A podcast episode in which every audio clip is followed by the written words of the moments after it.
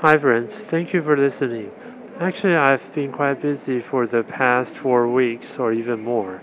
Anyway, uh, since the beginning of this month, every Monday morning, I go to a middle school in our neighborhood and teach students creative computing. And this Monday was the second week.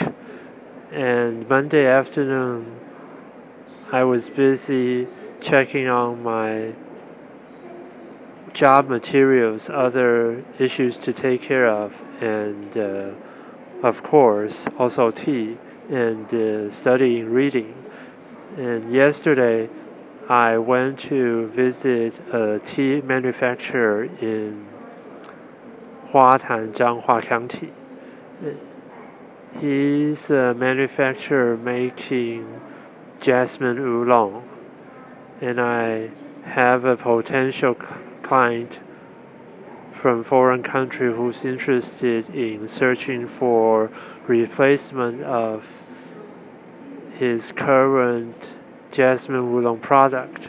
So I went to meet this manufacturer and discuss with him.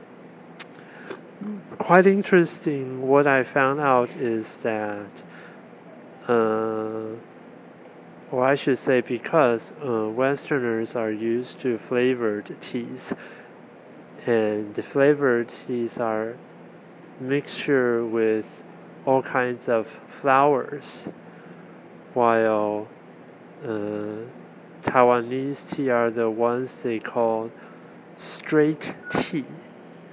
Well, as you can imagine, if it's straight, no matter how strong or powerful its flavors could be, it wouldn't be as strong as the mixture ones or the um, flavored ones.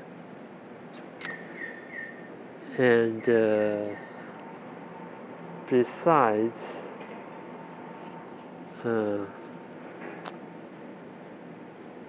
and of the straight teas, the non-fermented ones are not strong enough even after smoking with jasmine flowers. It wouldn't be as strong.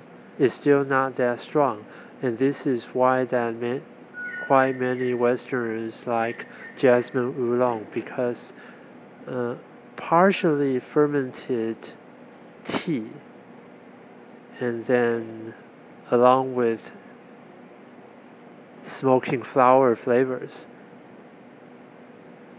is quite the flavors are quite strong to them and they really appreciate it.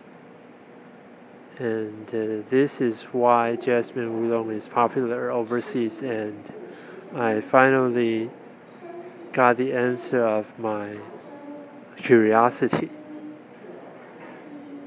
but and uh, I also discussed with this manufacturer about the quantity and the price and other issues that we need to take care of.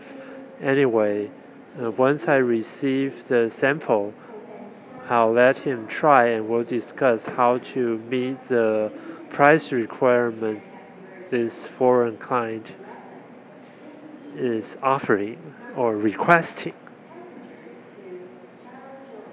and uh, today I'm also working on tea business, and I'm now in Tianzhong, Zhanghua County to meet another tea farmer nearby and talking about the other type of uh, Taiwanese oolong, and hopefully we'll get uh, agreements, or I should say we'll have some results, and we can make further progress with this foreign client soon.